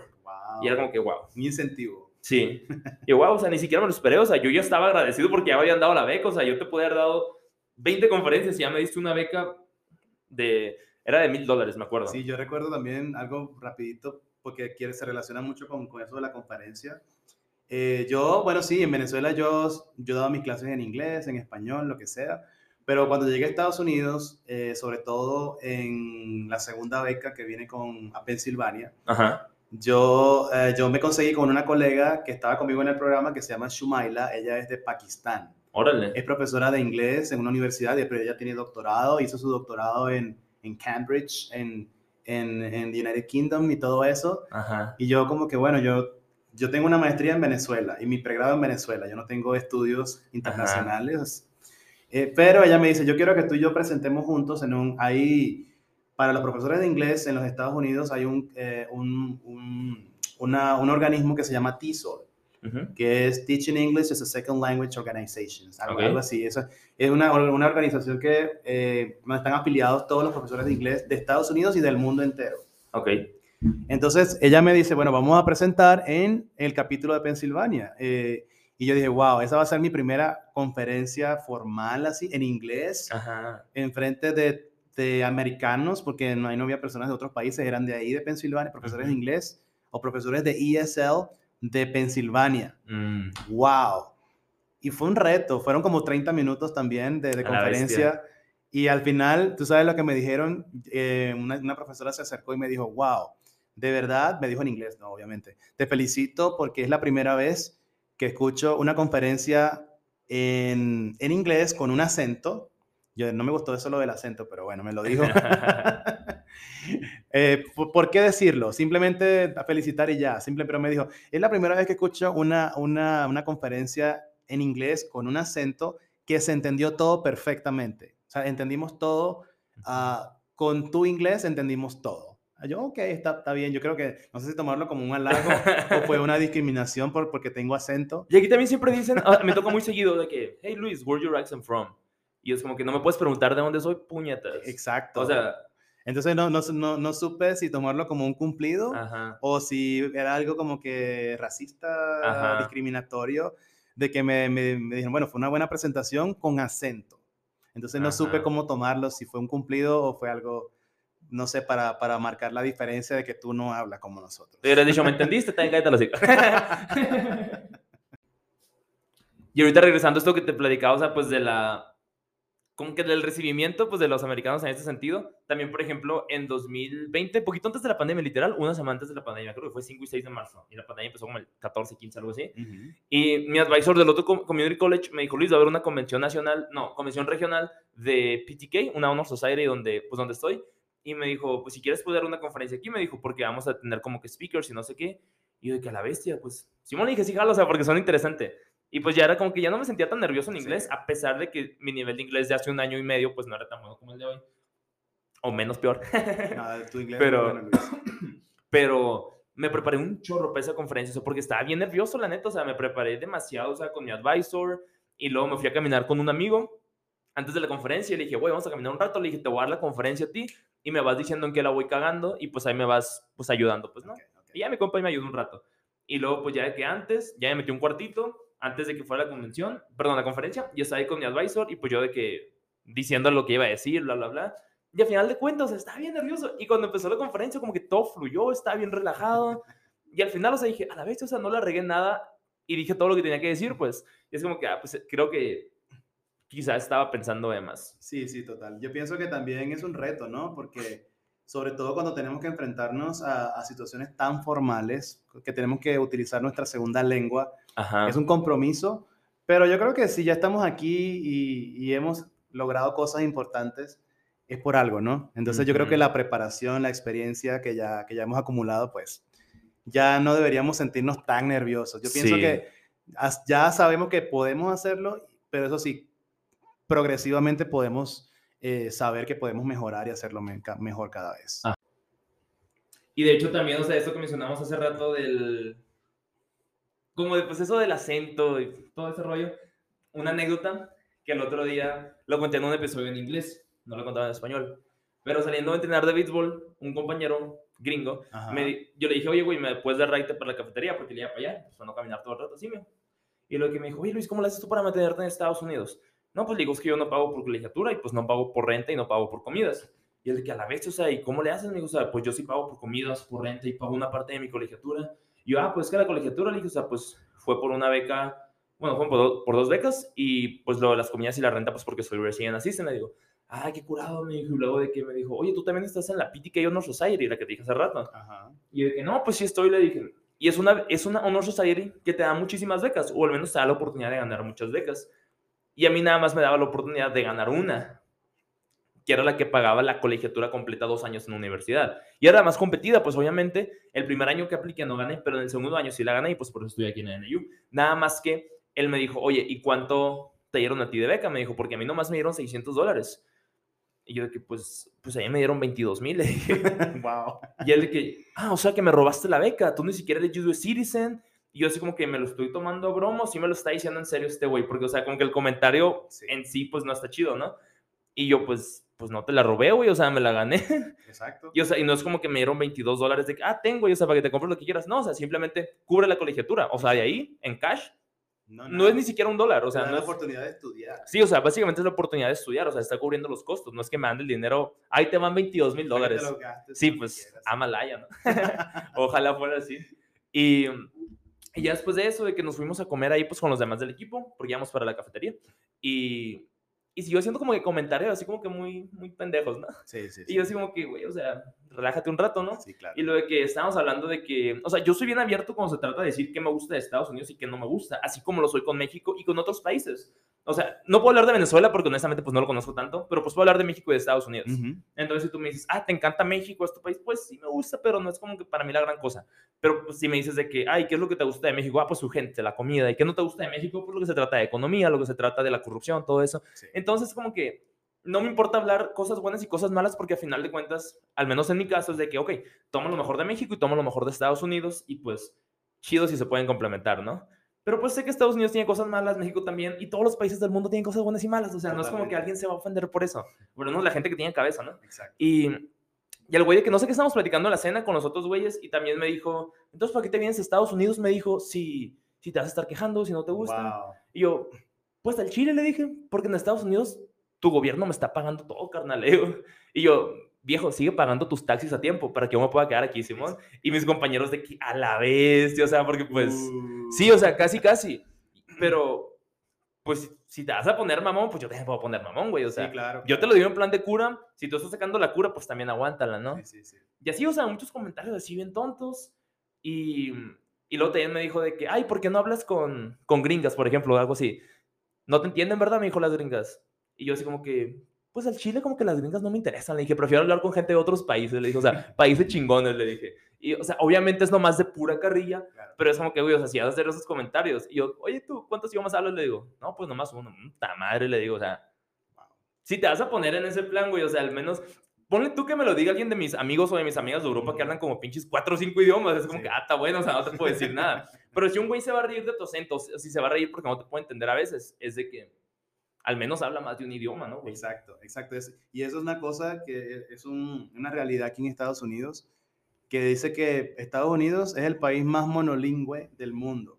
O sea, ellos hablan inglés y ya, en general, ¿no? Obviamente sí hay excepciones de americanos que sí se preocupan por, por aprender otra lengua y otra lengua que, que culturalmente hablando pues sea útil, ¿no? Como español, por ejemplo. Sí. O sea, aquí eh, el, el crecimiento o el auge que, que, ha tenido el español últimamente es exponencial. Y es en todo el mundo. Exacto. no es lo mismo hablar inglés y español, que cubres casi todo el mundo. Exacto. Hablar, por ejemplo, italiano y francés. Exacto. Que a pesar de que son idiomas que, o sea, sí me gustaría aprenderlos. Total. Pero qué tan útiles sería si no voy a vivir en Francia o en Italia Exacto. o, en, cierta área de Canadá que hablan O parte francés. de África que hablan francés también.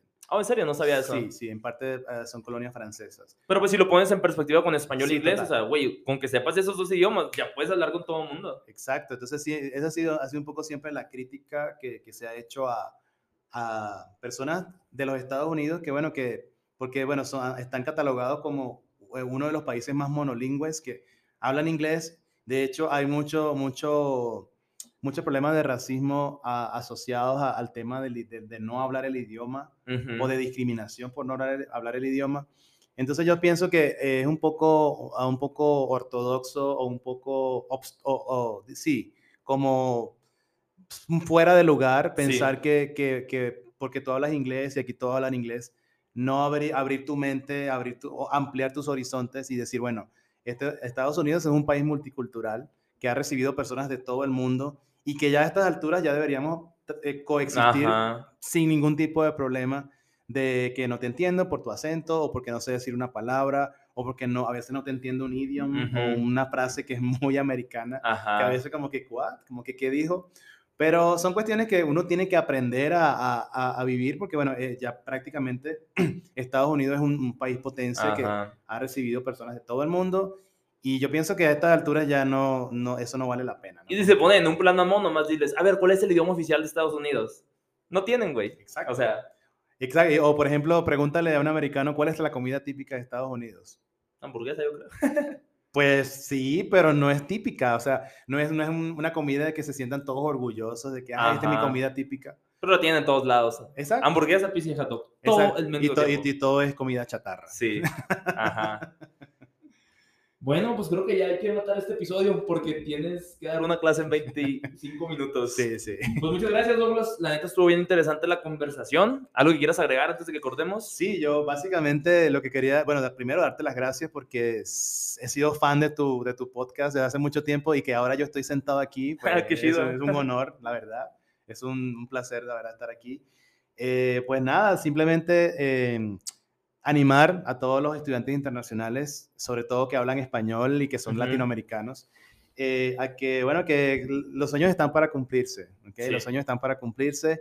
Eh, si ustedes tienen una meta, sigan adelante. Eh, vamos a encontrar obstáculos en el camino, pero yo siento que si somos capaces de superar esos obstáculos, pues ya lo que venga va a ser mucho más fácil de sobrellevar. ya, como te decía al inicio, pues estoy terminando mi primer año del máster. Y wow, de verdad que ha sido un año, como, ha sido como una montaña rusa de emociones. Sí. Porque de verdad que he tenido muchas satisfacciones, he tenido muchos momentos de bajón también, que me he sentido como que solo, triste, ansioso, como dicen, me, la ansiedad, la ansiedad exacto. Pero yo creo que es normal, ¿no? El, sobre todo cuando estamos enfrentándonos a un sistema educativo totalmente diferente al de nuestros países de origen. Em, y sería eh, raro no sentir, ¿no? Totalmente, ¿no? Como que no, o el proceso de adaptación ha sido lento, pero a paso firme, diría yo. Entonces, creo que, que hasta este momento em, hemos, el trabajo se ha hecho y se ha hecho bien. Y yo pienso que, bueno, que esto apenas es el comienzo de, de, de muchas cosas buenas que vienen y ojalá que puedan escuchar de mí pronto sí. en, en, otra, en, otra, en otros ámbitos también. Sí, sí. Pues muchas gracias por, pues, por aceptar la invitación. Estuvo bien buena la plática. Y ahora sí mi abuelo ya no tiene nada que decirme, porque ahora sí sé cabrón de Venezuela, ahora sí sé. Sí sabe bastante. Al rato le hablar cuando terminemos de grabar. y muchas gracias a toda la gente que se quedó al final de este episodio. La neta lo apreciamos un chorro. No se olviden de compartirlo en sus historias de Instagram, en Facebook. Me pueden encontrar en Instagram como arroba Luis C. de Carlos Estrada y el número 2 al final. Douglas, ¿cómo te pueden encontrar? Pues en Instagram estoy como es D-O-G Doc López A. Ok, pues ahí te buscan entonces. y gracias por quedarse hasta el final. Un abrazo y nos vemos a la otra. Bye.